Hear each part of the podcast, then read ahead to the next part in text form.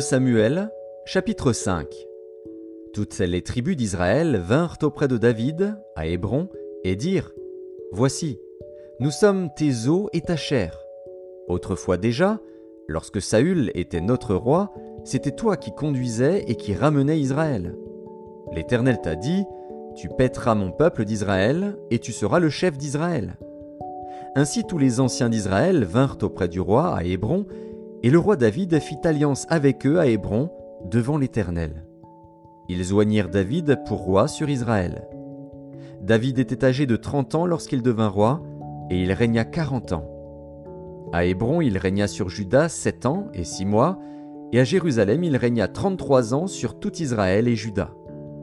Le roi marcha avec ses gens sur Jérusalem contre les Jébusiens, habitants du pays. Ils dirent à David, Tu n'entreras point ici, car les aveugles même et les boiteux te repousseront. Ce qui voulait dire, David n'entrera point ici. Mais David s'empara de la forteresse de Sion. C'est la cité de David. David avait dit en ce jour, Quiconque battra les Jébusiens et atteindra le canal, quiconque frappera ces boiteux et ces aveugles qui sont les ennemis de David. C'est pourquoi l'on dit, L'aveugle et le boiteux n'entreront point dans la maison. David s'établit dans la forteresse, qu'il appela Cité de David. Il fit de tous côtés des constructions, en dehors et en dedans de Milo. David devenait de plus en plus grand, et l'Éternel, le Dieu des armées, était avec lui.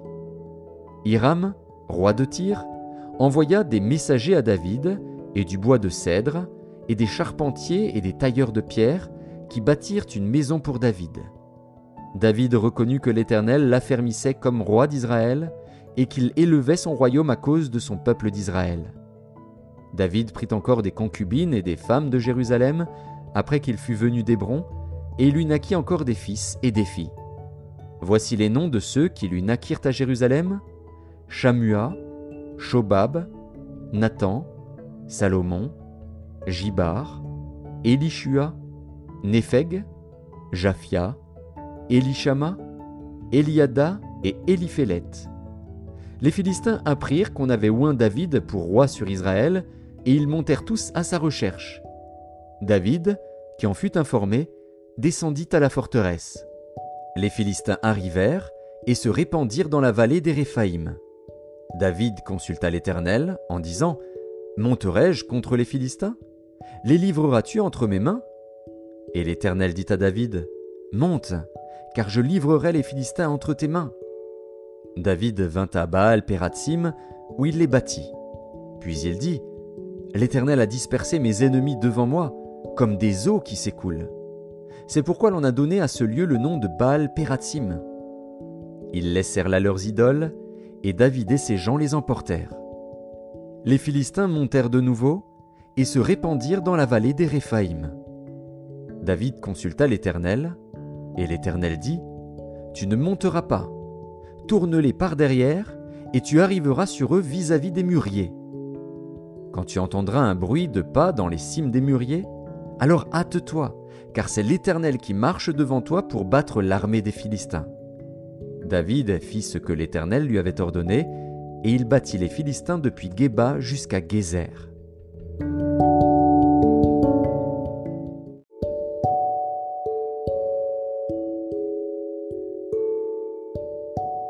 2 Samuel, chapitre 6 David rassembla encore toute l'élite d'Israël, au nombre de trente mille hommes. Et David, avec tout le peuple qui était auprès de lui, se mit en marche depuis Baal et Juda pour faire monter de là l'arche de Dieu, devant laquelle est invoqué le nom de l'Éternel des armées qui réside entre les chérubins au-dessus de l'arche. Ils mirent sur un char neuf l'arche de Dieu et l'emportèrent de la maison d'Abinadab sur la colline. Uza et Ashjo, fils d'Abinadab, conduisaient le char neuf. Ils l'emportèrent donc de la maison d'Abinadab sur la colline. Uza marchait à côté de l'arche de Dieu, et Ashjo allait devant l'arche. David et toute la maison d'Israël jouaient devant l'Éternel de toutes sortes d'instruments de bois de cyprès, des harpes, des luttes, des tambourins, des sistres et des cymbales. Lorsqu'ils furent arrivés à l'ère de Nacon, Usa étendit la main vers l'arche de Dieu et la saisit, parce que les bœufs la faisaient pencher. La colère de l'Éternel s'enflamma contre Usa, et Dieu le frappa sur place à cause de sa faute.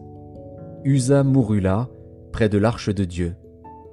David fut irrité de ce que l'Éternel avait frappé Usa d'un tel châtiment, et ce lieu a été appelé jusqu'à ce jour Péretz Usa.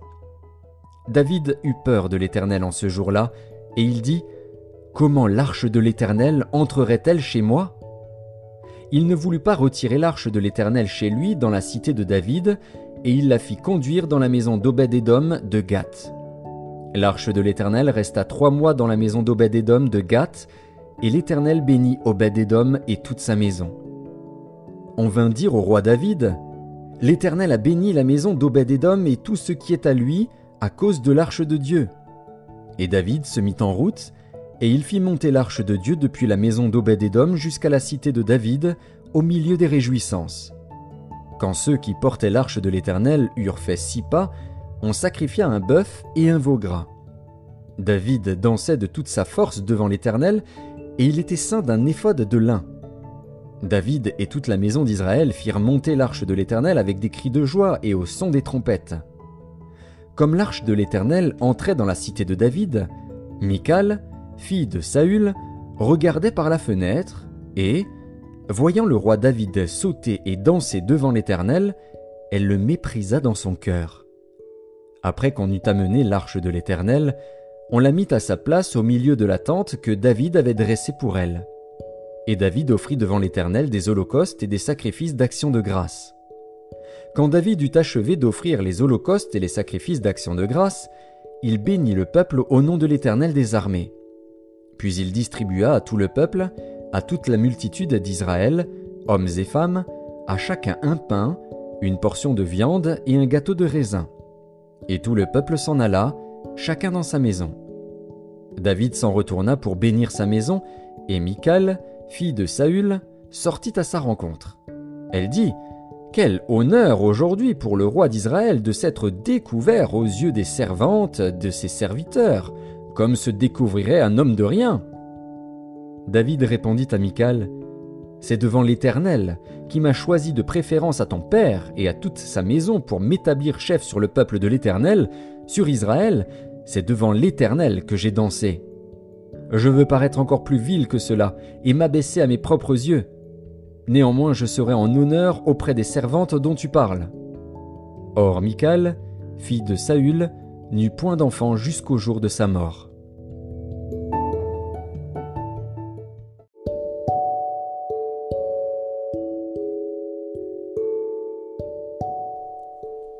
Acte des apôtres, chapitre 1er. Théophile, j'ai parlé dans mon premier livre de tout ce que Jésus a commencé de faire et d'enseigner dès le commencement, jusqu'au jour où il fut enlevé au ciel, après avoir donné ses ordres par le Saint-Esprit aux apôtres qu'il avait choisis. Après qu'il eut souffert, il leur apparut vivant, et leur en donna plusieurs preuves, se montrant à eux pendant quarante jours, et parlant des choses qui concernent le royaume de Dieu. Comme il se trouvait avec eux, il leur recommanda de ne pas s'éloigner de Jérusalem, mais d'attendre ce que le Père avait promis. Ce que je vous ai annoncé, leur dit-il. Car Jean a baptisé d'eau, mais vous, dans peu de jours, vous serez baptisés du Saint-Esprit. Alors les apôtres réunis lui demandèrent, Seigneur, est-ce en ce temps que tu rétabliras le royaume d'Israël? Il leur répondit, Ce n'est pas à vous de connaître les temps ou les moments que le Père a fixés de sa propre autorité, mais vous recevrez une puissance, le Saint-Esprit survenant sur vous, et vous serez mes témoins à Jérusalem, dans toute la Judée, dans la Samarie, et jusqu'aux extrémités de la terre. Après leur avoir dit cela, il fut élevé pendant qu'ils le regardaient, et une nuée le déroba à leurs yeux. Et comme ils avaient les regards fixés vers le ciel pendant qu'ils s'en allaient, voici, deux hommes vêtus de blanc leur apparurent et dirent, Hommes galiléens, pourquoi vous arrêtez-vous à regarder au ciel? Ce Jésus qui a été enlevé au ciel du milieu de vous viendra de la même manière que vous l'avez vu allant au ciel. Alors ils retournèrent à Jérusalem, de la montagne appelée des Oliviers, qui est près de Jérusalem, à la distance d'un chemin de Shabbat. Quand ils furent arrivés, ils montèrent dans la chambre haute, où ils se tenaient d'ordinaire. C'étaient Pierre, Jacques, Jean, André, Philippe, Thomas, Barthélemy, Matthieu, Jacques, fils d'Alphée, Simon le Zélote et Jude, fils de Jacques. Tous d'un commun accord persévéraient dans la prière, avec les femmes et Marie, mère de Jésus, et avec les frères de Jésus. En ces jours-là, Pierre se leva au milieu des frères. Le nombre des personnes réunies était d'environ 120 et il dit Hommes frères, il fallait que s'accomplisse ce que le Saint-Esprit dans l'Écriture a annoncé d'avance par la bouche de David, au sujet de Judas, qui a été le guide de ceux qui ont saisi Jésus. Il était compté parmi nous et il avait part au même ministère. Cet homme, ayant acquis un champ avec le salaire du crime, est tombé, s'est rompu par le milieu du corps, et toutes ses entrailles se sont répandues. La chose a été si connue de tous les habitants de Jérusalem que ce chant a été appelé, dans leur langue, Akeldama, c'est-à-dire chant du sang. Or, il est écrit dans le livre des psaumes que sa demeure devienne déserte, et que personne ne l'habite, et qu'un autre prenne sa charge. Il faut donc que parmi ceux qui nous ont accompagnés tout le temps que le Seigneur Jésus a vécu avec nous, depuis le baptême de Jean jusqu'au jour où il a été enlevé du milieu de nous, il y en ait un qui nous soit associé comme témoin de sa résurrection. Ils s'en présentèrent deux, Joseph appelé Barsabas, surnommé Justus, et Matthias. Puis ils firent cette prière. Seigneur, toi qui connais les cœurs de tous, désigne lequel de ces deux tu as choisi, afin qu'ils aient part à ce ministère et à cet apostolat que Judas a abandonné pour aller en son lieu. Ils tirèrent au sort, et le sort tomba sur Matthias, qui fut associé aux onze apôtres.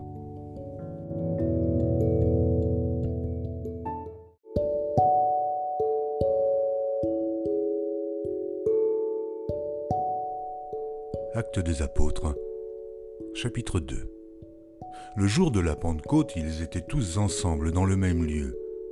Tout à coup, il vint du ciel un bruit comme celui d'un vent impétueux, et il remplit toute la maison où ils étaient assis. Des langues, semblables à des langues de feu, leur apparurent, séparées les unes des autres, et se posèrent sur chacun d'eux. Et ils furent tous remplis du Saint-Esprit, et se mirent à parler en d'autres langues, selon que l'Esprit leur donnait de s'exprimer. Or, il y avait en ces jours à Jérusalem des Juifs, hommes pieux, de toutes les nations qui sont sous le ciel. Au bruit qui eut lieu, la multitude accourut, et elle fut confondue parce que chacun les entendait parler dans sa propre langue. Ils étaient tous dans l'étonnement et la surprise, et ils se disaient les uns aux autres, Voici ces gens qui parlent ne sont-ils pas tous galiléens? Et comment les entendons-nous dans notre propre langue, à chacun dans notre langue maternelle. Parthès, Médès, Élamite, ceux qui habitent la Mésopotamie, la Judée, la Cappadoce, le Pont, l'Asie, la Phrygie, la Pamphylie, l'Égypte, le territoire de la Libye voisine, de Cyrène, et ceux qui sont venus de Rome, juifs et prosélytes, crétois et arabes, comment les entendons-nous parler dans nos langues des merveilles de Dieu? Ils étaient tous dans l'étonnement et, ne sachant que penser, ils se disaient les uns aux autres Que veut dire ceci? Mais d'autres se moquaient et disaient Oh, ils sont pleins de vin doux. Alors Pierre, se présentant avec les onze, éleva la voix et leur parla en ces termes. Hommes juifs, et vous tous qui séjournez à Jérusalem, sachez ceci, et prêtez l'oreille à mes paroles. Ces gens ne sont pas ivres, comme vous le supposez, car c'est la troisième heure du jour. Mais c'est ici ce qui a été dit par le prophète Joël. Dans les derniers jours, dit Dieu, je répandrai de mon esprit sur toute chair. Vos fils et vos filles prophétiseront. Vos jeunes gens auront des visions et vos vieillards auront des songes. Oui, sur mes serviteurs et sur mes servantes, dans ces jours-là, je répandrai de mon esprit et ils prophétiseront. Je ferai paraître des prodiges en haut dans le ciel et des miracles en bas sur la terre, du sang, du feu et une vapeur de fumée. Le soleil se changera en ténèbres et la lune en sang avant l'arrivée du jour du Seigneur, de ce jour grand et glorieux. Alors, quiconque invoquera le nom du Seigneur sera sauvé. Homme israélite, écoutez ces paroles.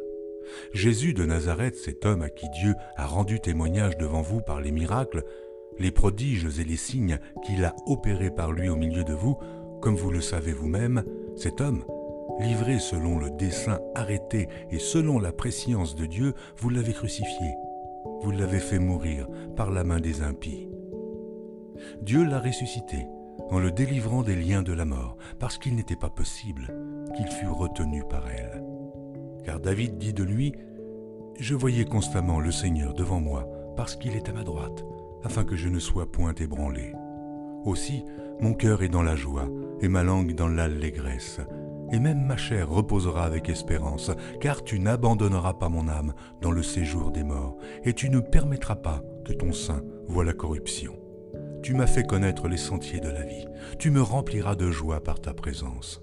Homme frère, qu'il me soit permis de vous dire librement au sujet du patriarche David qu'il est mort, qu'il a été enseveli, et que son sépulcre existe encore aujourd'hui parmi nous.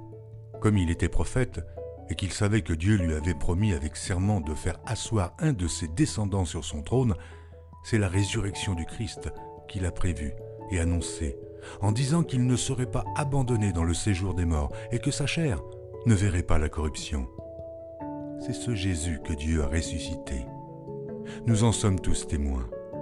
Élevé par la droite de Dieu, il a reçu du Père le Saint-Esprit qui avait été promis et il l'a répandu, comme vous le voyez et l'entendez. Car David n'est point monté au ciel, mais il dit lui-même, le Seigneur a dit à mon Seigneur, Assieds-toi à ma droite, jusqu'à ce que je fasse de tes ennemis ton marchepied. Que toute la maison d'Israël sache donc avec certitude que Dieu a fait Seigneur et Christ ce Jésus que vous avez crucifié. Après avoir entendu ce discours, ils eurent le cœur vivement touché, et ils dirent à Pierre et aux autres apôtres, Hommes frères, mais que ferons-nous? Pierre leur dit, Repentez-vous, et que chacun de vous soit baptisé au nom de Jésus-Christ pour le pardon de vos péchés, et vous recevrez le don du Saint-Esprit. Car la promesse est pour vous, pour vos enfants, et pour tous ceux qui sont au loin, au non si grand nombre que le Seigneur notre Dieu les appellera. Et, par plusieurs autres paroles, il les conjurait et les exhortait, disant, Sauvez-vous de cette génération perverse. Ceux qui acceptèrent sa parole furent baptisés, et, en ce jour-là, le nombre des disciples s'augmenta d'environ trois mille âmes. Ils persévéraient dans l'enseignement des apôtres, dans la communion fraternelle, dans la fraction du pain et dans les prières. La crainte s'empara de chacun, et il se faisait beaucoup de prodiges et de miracles par les apôtres. Tous ceux qui croyaient étaient dans le même lieu, et ils avaient tout en commun. Ils vendaient leurs propriétés et leurs biens, et ils en partageaient le produit entre tous, selon les besoins de chacun. Ils étaient chaque jour tous ensemble, assidus au temple, ils rompaient le pain dans les maisons et prenaient leur nourriture avec joie et simplicité de cœur, louant Dieu et trouvant grâce auprès de tout le peuple. Et le Seigneur ajoutait chaque jour à l'Église ceux qui étaient sauvés.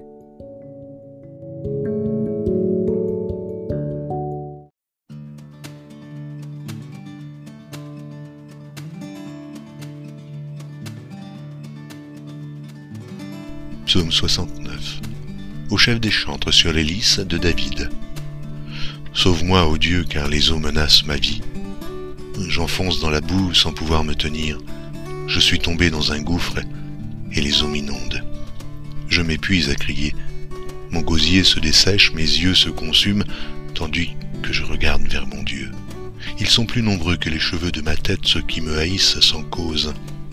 Ils sont puissants, ceux qui veulent me perdre qui sont à tort mes ennemis.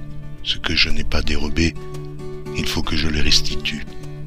Ô Dieu, tu connais ma folie et mes fautes ne te sont point cachées. Ceux qui espèrent en toi ne soient pas confus à cause de moi, Seigneur, éternel des armées. Que ceux qui te cherchent ne soient pas dans la honte à cause de moi, Dieu d'Israël, car c'est pour toi que je porte l'opprobre.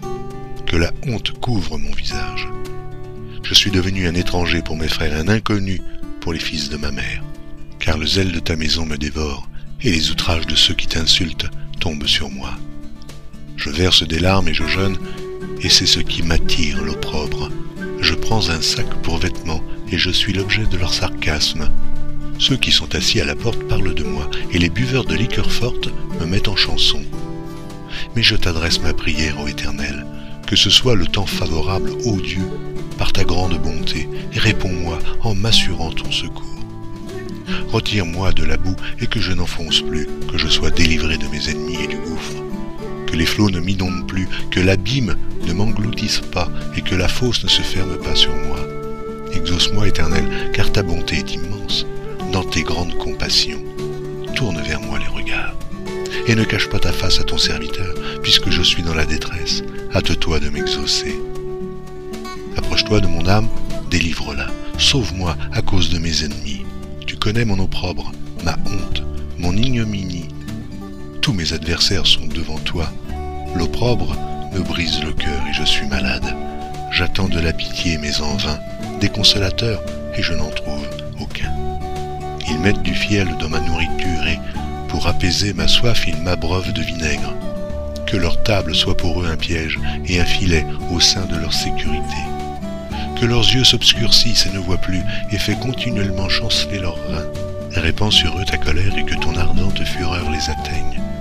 Que leur demeure soit dévastée, qu'il n'y ait plus d'habitants dans leur tente. Car ils persécutent celui que tu frappes, ils racontent les souffrances de ceux que tu blesses. Ajoute des iniquités à leurs iniquités, et qu'ils n'aient point part à ta miséricorde. Qu'ils soient effacés du livre de vie, et qu'ils ne soient point inscrits avec les justes. Moi, je suis malheureux et souffrant, ô Dieu, que ton secours me relève.